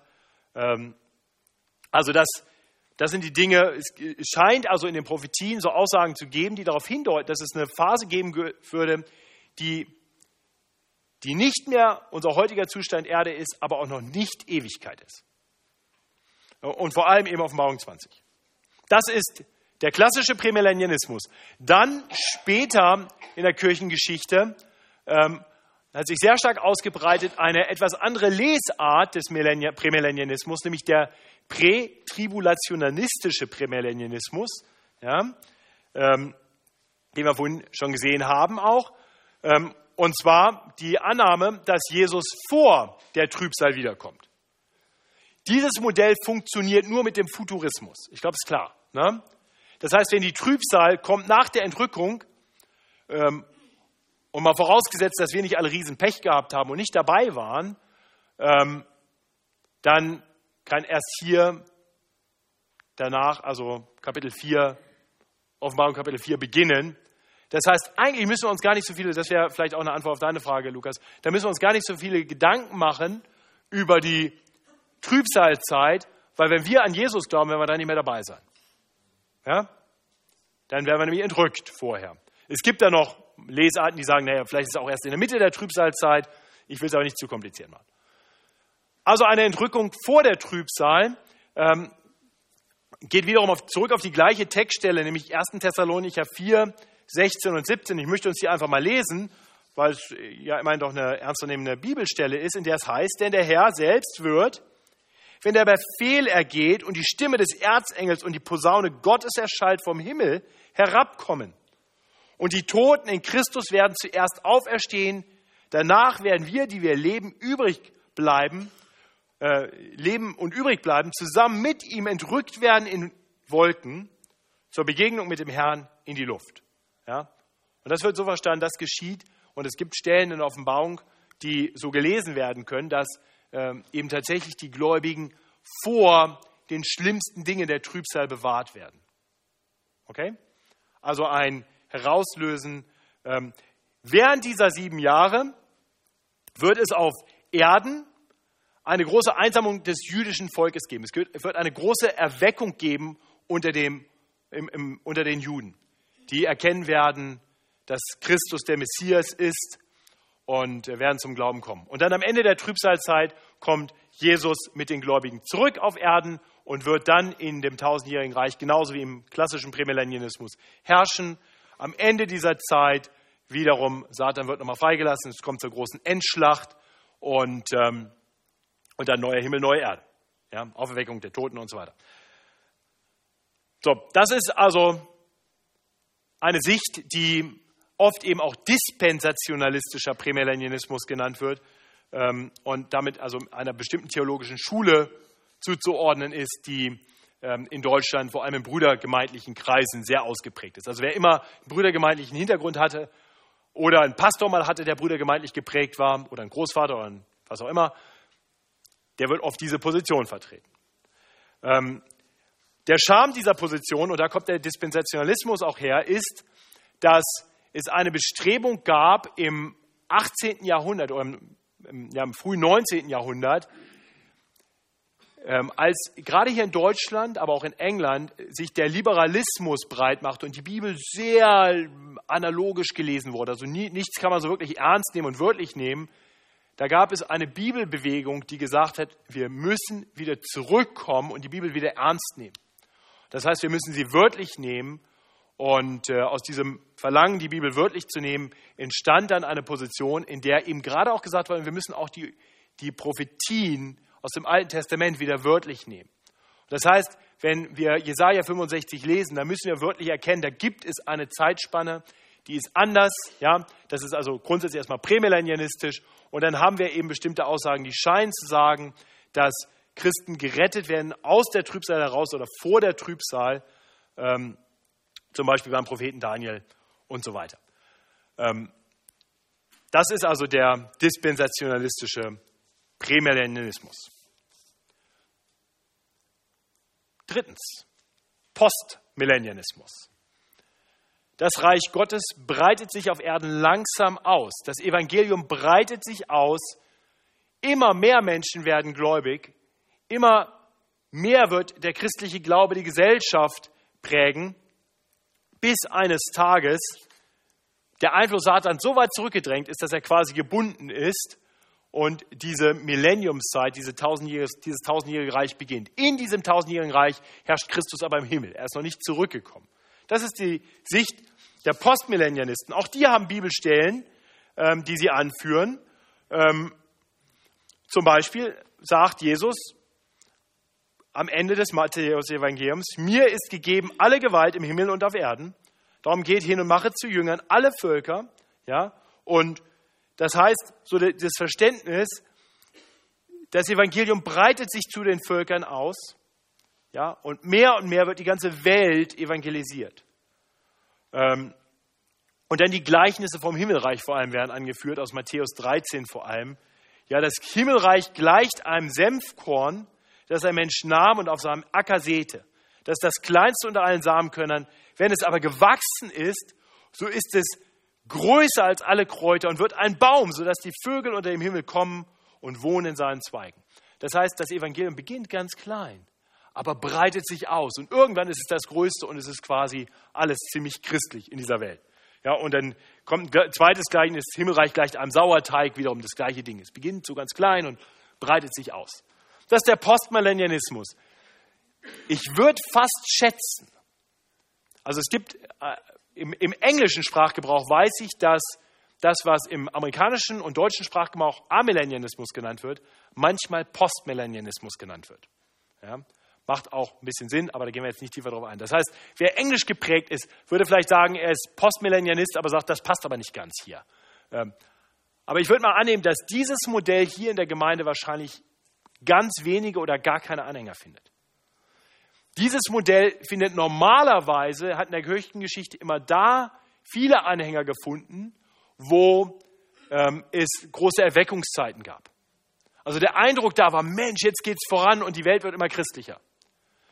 Es hat im Moment ein bisschen Konjunktur, vielleicht wird Kilian das in Gießen ein bisschen mitkriegen oder vielleicht hat Alex das in Gießen ein bisschen mitgekriegt, hat so ein bisschen Konjunktur in bestimmten theologischen Prägungen, die reinkommen, ähm, wo man sagt, dass das Reich Gottes hier auf Erden jetzt gebaut wird.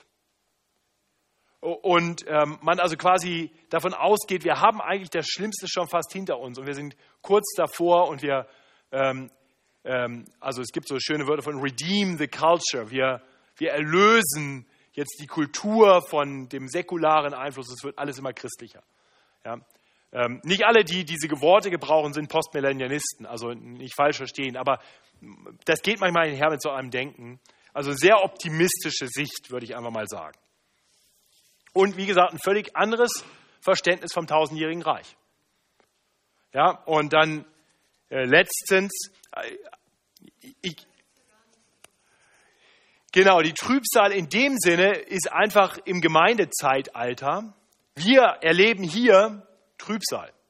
Also das lässt sich auch gut vereinbaren mit, idealistischen Les, mit einer idealistischen Lesart, lässt sich auch gut vereinbaren mit, einer historischen Lesart, lässt sich gut vereinbaren auch mit einer präteristischen Lesart. Das heißt, die Trübsal war schon, ja, erste, zweite, dritte Jahrhundert oder so. Ähm, und wir sind jetzt quasi schon durch die ersten 19 Kapitel durch und sind jetzt im Prinzip hier so kurz vor Kapitel 20 das Millennium steht quasi unmittelbar bevor. Das wäre so die Lesart hier. Also sie würden nicht sagen, es gibt keine Trübsalzeit. Ähm, sie würden argumentieren, dass Johannes selber ja in Offenbarung 1, Vers 9 sich selbst beschreibt äh, und die Luther-Übersetzung sagt, als jemand, der in der Bedrängnis ist, an die Brüder in der Bedrängnis. Ähm, die Übersetzung lässt uns schon erkennen, dass da eine gewisse theologische Überzeugung hintersteckt. Das Wort, was da steht, ist Trübsal. Es gibt nur ein Wort. Das Bedrängnis, Trübsal, das ist das gleiche Wort. Ja? In der Luther-Übersetzung wird witzigerweise dann zwei unterschiedliche Worte gebraucht, aber es ist ein griechisches Wort. Äh, das heißt, die, die Argumentation ist gut nachvollziehbar. Die Bedrängnis war schon da, die Trübsal war schon da, als Johannes auf Patmos war. Ja, und die ist dann halt schon vorbei oder fast vorbei und dann geht es halt hier bald los. Ja. Genau, das ist der Postmillennialismus. Also man kann ihn biblisch durchaus argumentieren. Und jetzt gibt es dazu eine Frage von Kilian von Bibra. Herr Freiherr. Ich habe noch eine Frage. Ähm, es gibt ja auch die Ansicht, wir müssen die ganze Welt missionieren, ähm, weil Jesus erst wiederkommt, wenn alle das Evangelium gehört haben. Würde das auch in diese Endzeitmodell rein, also würdest du das dort reintun oder irgendwo anders? Das könnte ich, glaube ich, überall reintun. Ähm, ich glaube, wir sollten allen Völkern das Evangelium bringen. Weil ich glaube, im Himmel werden Menschen aus allen Völkern, Stämmen und Nationen sein.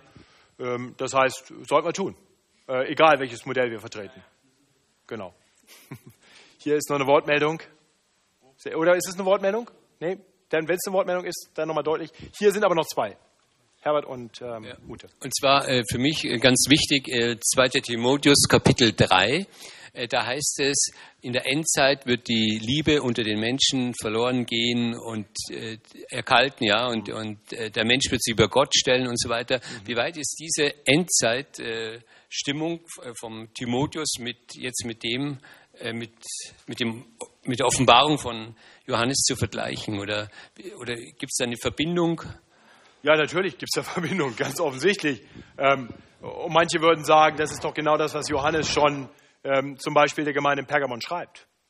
Andere würden sagen, das kommt erst noch, aber das kommt dann wieder darauf an, wo du es zuordnest. Aber ganz sicher gehört das in diese Zeit. Ute.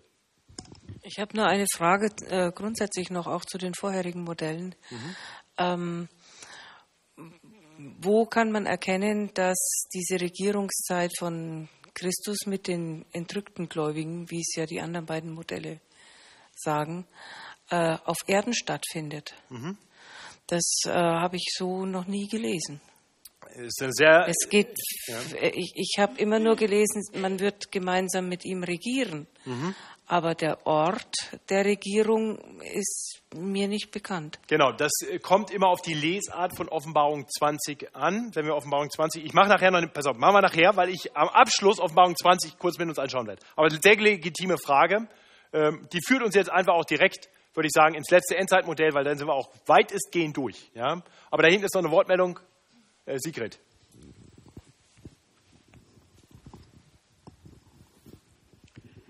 Welches, ähm, wir haben das Beispiel ähm, äh, irgendwo in den Evangelien, ähm, dass die Jungfrauen eingeschlafen sind. Mhm.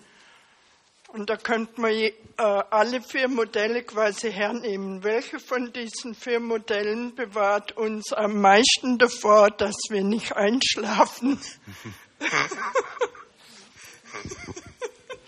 Wäre so schön, wenn wir einfach Modelle an die Wand hängen würden und dann passiert es nicht, oder?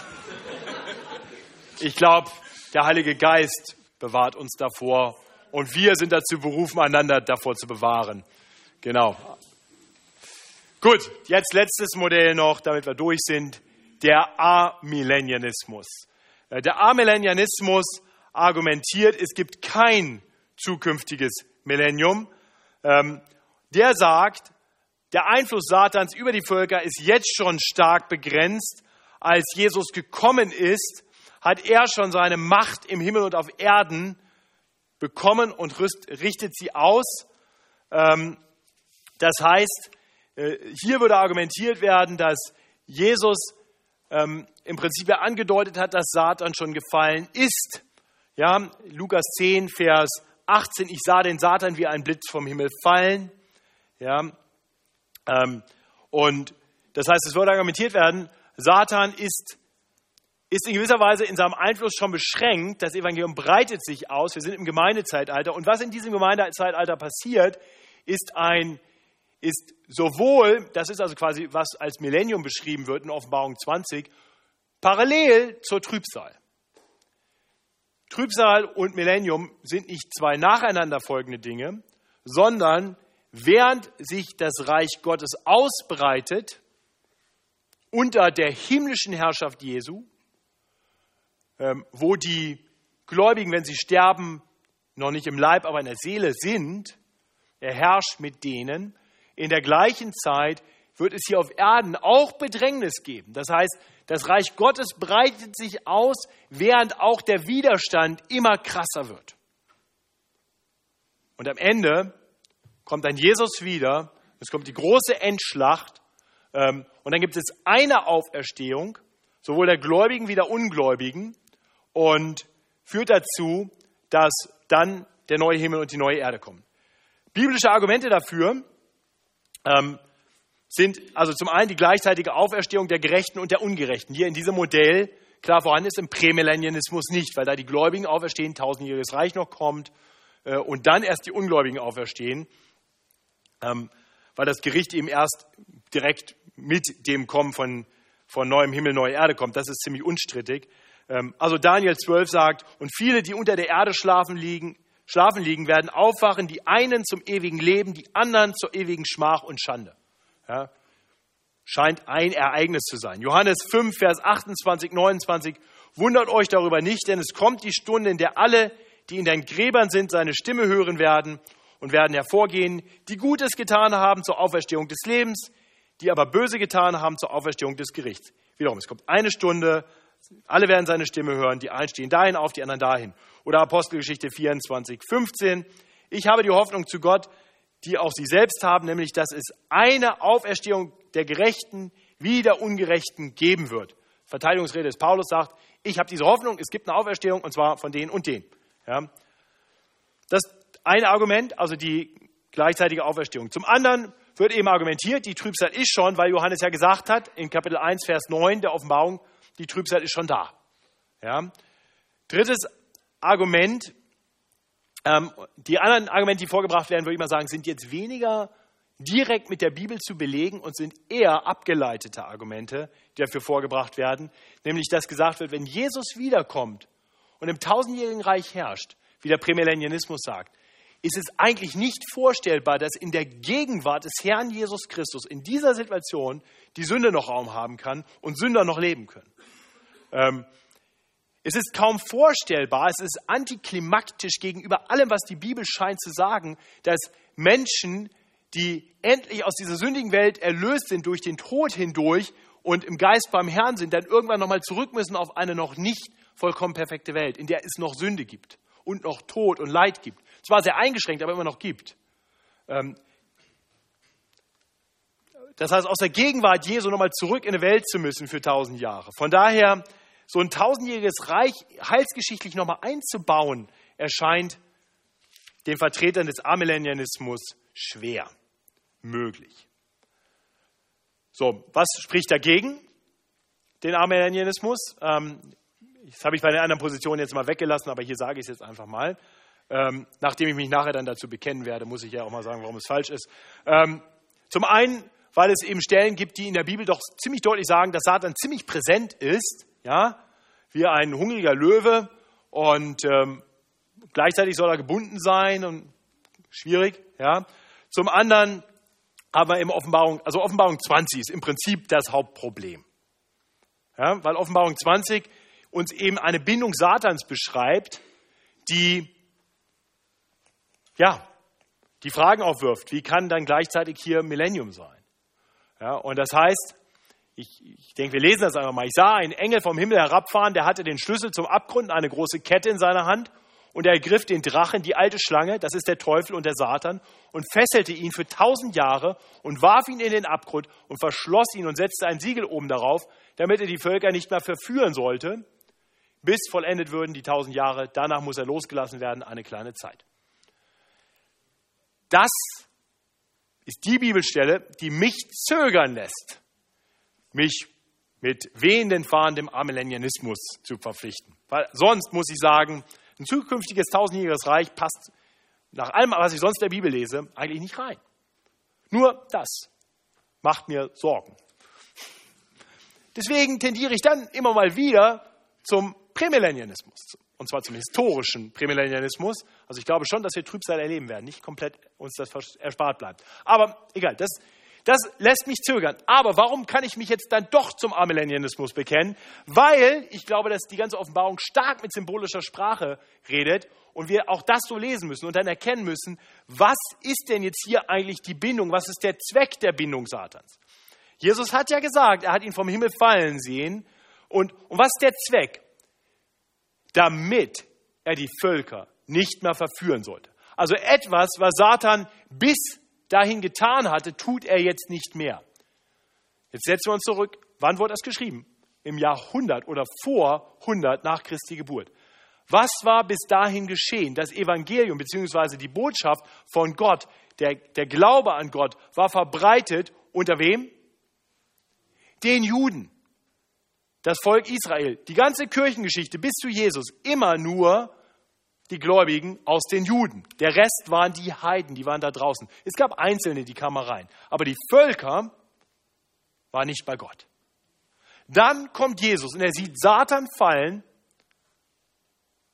und sendet Leute aus und sagt, und jetzt geht das Evangelium zu allen Völkern.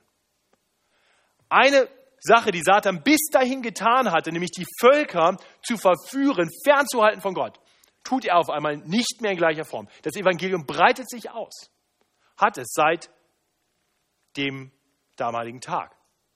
Das heißt, was hier argumentiert wird im Amillennialismus, womit ich, wie gesagt, mich ein bisschen schwer noch tue, aber was ich irgendwie schon auch verstehen kann, ist, wir kriegen hier ein Bild dafür, dass das, was Satan bisher in der Kirchengeschichte immer getan hat, auf einmal in dieser Form nicht mehr tun, kann, weil Gott seinen Einfluss irgendwie stark begrenzt hat, sodass sich das Evangelium jetzt ausbreitet.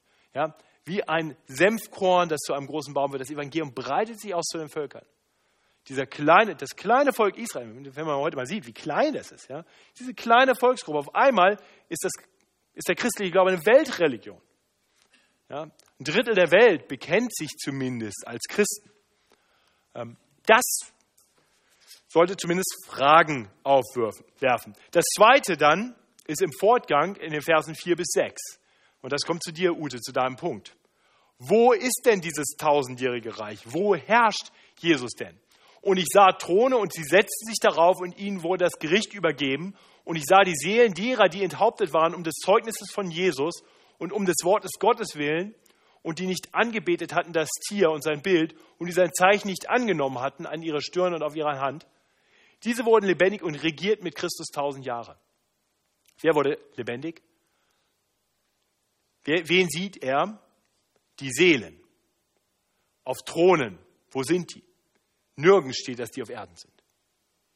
Das heißt, sind, was hier beschrieben wird, könnte, nochmal, kann man unterschiedlich lesen, weiß ich. Ich werbe auch nicht zwingend dafür, dass man jetzt eine Lesart annehmen muss. Ich will nur sagen, ich glaube, man kann auch mit einer amillenistischen Sicht sagen, okay, es gibt eine erste Auferstehung, das ist die, nämlich wenn wir sterben, werden wir nicht komplett tot sein, sondern unsere Seelen kommen zum Herrn. Und die, die im Glauben gestorben sind, werden bei ihm sein und Jesus richtet sein Reich doch jetzt schon auf. Ja, er regiert doch jetzt schon. Er sitzt doch schon auf dem Thron und die sind bei ihm, regieren mit ihm. Das heißt, nach amillennianistischer Sicht ist die Herrschaft Jesu im tausendjährigen Reich die hier beschrieben wird, die Herrschaft Jesu im Hier und Jetzt in den himmlischen Regionen. Und von dort wird er kommen und zu richten die Lebenden und die Toten. Ja. Nochmal, ich erwarte nicht, dass irgendeine diese Position heute Abend übernimmt. Ähm, ich wollte einfach nur die Position erklären. Das sind die vier Positionen, die es gibt. Ähm, und ich erkläre im Prinzip, wie gesagt, ich bin selber am Schwanken zwischen hier und hier und je nachdem, wie mein Frühstück geschmeckt hat, ändert sich das auch. Aber für die Predigtserie haben wir, ja, ich tendiere schon ziemlich stark dahin, muss ich zugeben. Mein Frühstück schmeckt fast immer. Ähm, für die Predigtserie haben wir gesagt, der letzte Zyklus ist Offenbarung 20, 1 bis 22 Ende. Das heißt, ich unterstelle, dass Offenbarung 20.1 uns genau das zeigt, was beim ersten Kommen Jesu geschieht und es uns wie in allen anderen Zyklen auch bis in die, in die Wiederkehr Jesu und das Endgericht und die Ewigkeit bringt. Im letzten Zyklus steht im Zentrum, das hatte ich am Anfang gesagt, vor allem die Ewigkeit. Und das, was davor geschieht, kommt in zehn Versen in Offenbarung 20, 1 bis 10. So, jetzt sind alle geschockt, was für einen heretischen Pastor Sie hier haben. Ähm, oder auch nicht. Gibt es Fragen und Anmerkungen dazu? Daniela Michnik, hier vorne, ganz vorne. Ich habe eine Verständnisfrage und zwar ähm, zum Amillennialismus. Da hast du gesagt, äh, einer der wichtigen Punkte ist, dass die Auferstehung von Gläubigen und Ungläubigen gleichzeitig erfolgen soll.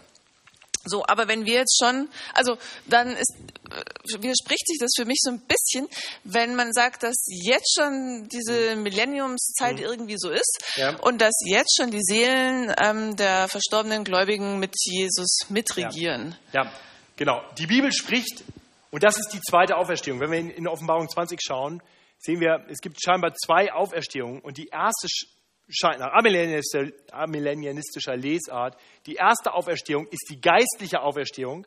Das heißt, wir, wir sterben und leben. Wir sind gar nicht tot. Wir sind beim Herrn. Die zweite ist die körperliche. Das heißt, das und die ist parallel, das heißt, wenn die aus den Gräbern kommt, darum geht es ja immer bei diesen Bildern von der Auferstehung, dass die aus den Gräbern, also dass die wirklich eine leibliche Auferstehung, von der Paulus dann spricht, auch in Acts, äh, Acts Apostelgeschichte 24. Ähm, das ist dann eine leibliche Auferstehung und die findet eben zeitgleich statt ähm, zwischen den Gläubigen und Ungläubigen. Und das geht einher dann auch mit dem Gericht. Ja, genau. Also das wäre gute Frage. Danke. Ute, du hast ausnahmsweise auch mal eine Frage. Schieß los. Danke für dein Vertrauen. ähm, ich habe, wenn Jesus sagt, äh, und ich sah den Satan zur Erde fallen, mhm. Äh, habe ich immer im Kopf, äh, Jesus war ja bei der Schöpfung Vater mhm. und Sohn mhm. beisammen. Und ich habe da immer das Bild, äh, ich habe das immer so verstanden, dass das der Fall Satans, der Rauswurf aus dem Himmel war mhm. Und dann eigentlich erst äh, es zum Sündenfall kam. Mhm. Also ich verstehe eigentlich diese Aussage von Jesus so, dass es noch vor dem Sündenfall war mhm. und nicht zu der Zeit, die jetzt hier beschrieben wird. Ja, ähm, ich glaube, wenn du Lukas 10 liest, äh, spricht er das im Kontext, ach hier ist mal, ich suche die ganze Zeit meine Bibel, liegt hinter mir, ähm, spricht er das im Kontext der Aussendung der 70 oder 72, je nach äh, Textpassage. Und sie kommen wieder und jubilieren über das, was sie tun konnten, und dann sagt er das. Äh, klingt so, als wenn das tatsächlich zu der Zeit ist, er sagt, das habe ich jetzt gesehen und nicht, liebe Freunde, das habe ich schon vor Beginn der Welt gesehen. Also es klingt so, als wenn es tatsächlich Jesus sagt, das sehe ich zu, Liebzeit, zu Lebzeiten. Passt auch zu dem, ähm, dass er eben im Prinzip ja sagt, das Reich Gottes ist jetzt da. Ja? Durch ihn. Genau. Durch ihn, genau. Und er hat es vorher gesehen, dass der gefallen ist. Ja, also. Ähm, Als er ähm, im Himmel war, wurde der Satan rausgeschmissen. Also das ist für mich, also ja, bitte, ich kann das andere stehen lassen, das ist kein, kein Thema für mich, aber genau. unter dieser Sicht äh, ist der Fall Satans bekommt für mich da eine andere Bedeutung. Ja. Und dann hat auch diese Bindung mit, der, mit den tausend Jahren gebunden ja. sein, sodass die Sünde eine tätige Sünde, wie messianische Juden sagen, äh, nicht mehr getan wird, aber immer noch in den Herzen regieren kann während des Reich, tausendjährigen Reiches, bekommt für mich dann Sinn. Ja, genau. Also ich will nochmal deutlich sagen, man kann von der Bibel bibeltreu alle vier Positionen argumentieren. Und das wäre genau der Weg. Ähm, ich meine, das muss jeder für sich selber lesen. Ich verstehe es so, er sprach zu ihnen, zu den Jüngern, ich sah den Satan vom Himmel fallen wie ein Blitz. Seht, ich habe euch Macht gegeben, zu treten auf Schlangen und Skorpionen, Macht über alle Gewalt des Feindes und nichts wird euch schaden.